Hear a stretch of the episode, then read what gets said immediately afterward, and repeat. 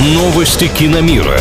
Главные премьеры недели. Фильмы, которые рекомендуют. Киномания на правильном радио. Всем, кто на правильном привет, с вами Илья Андреев. В этом выпуске Apple TV, обратившие внимание на российский контент и номинанты на «Золотой глобус». Подробности прямо сейчас.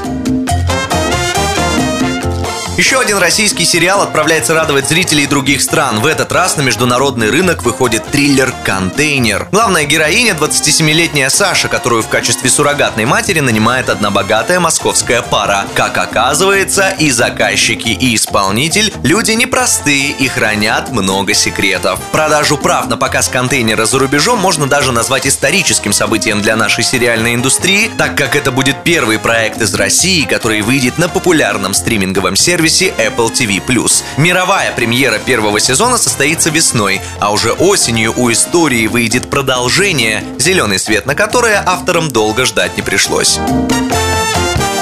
Голливудская ассоциация иностранной прессы объявила номинантов на одну из самых известных кинопремий мира «Золотой глобус». Стоит отметить, что сейчас уровень престижа награды снизился, потому что часть представителей фабрики грез Golden Globe бойкотируют. Тем не менее, 79-я церемония награждения запланирована, и уже в начале следующего года очередные статуэтки могут получить Леонардо Ди Каприо, Бен Аффлек, Леди Гага, Стивен Спилберг и многие другие. Список действительно достаточно длинный. Наибольшее число номинаций в этом году получили вестерн «Власть пса» с Бенедиктом Камбербэтчем в главной роли и драма ирландца Кеннета Браны «Белфаст», который уже многие прочат и премию «Оскар», а то и не одну. Но это позже. «Золотые глобусы» вручат 9 января. На этом пока все. Услышимся на правильном радио.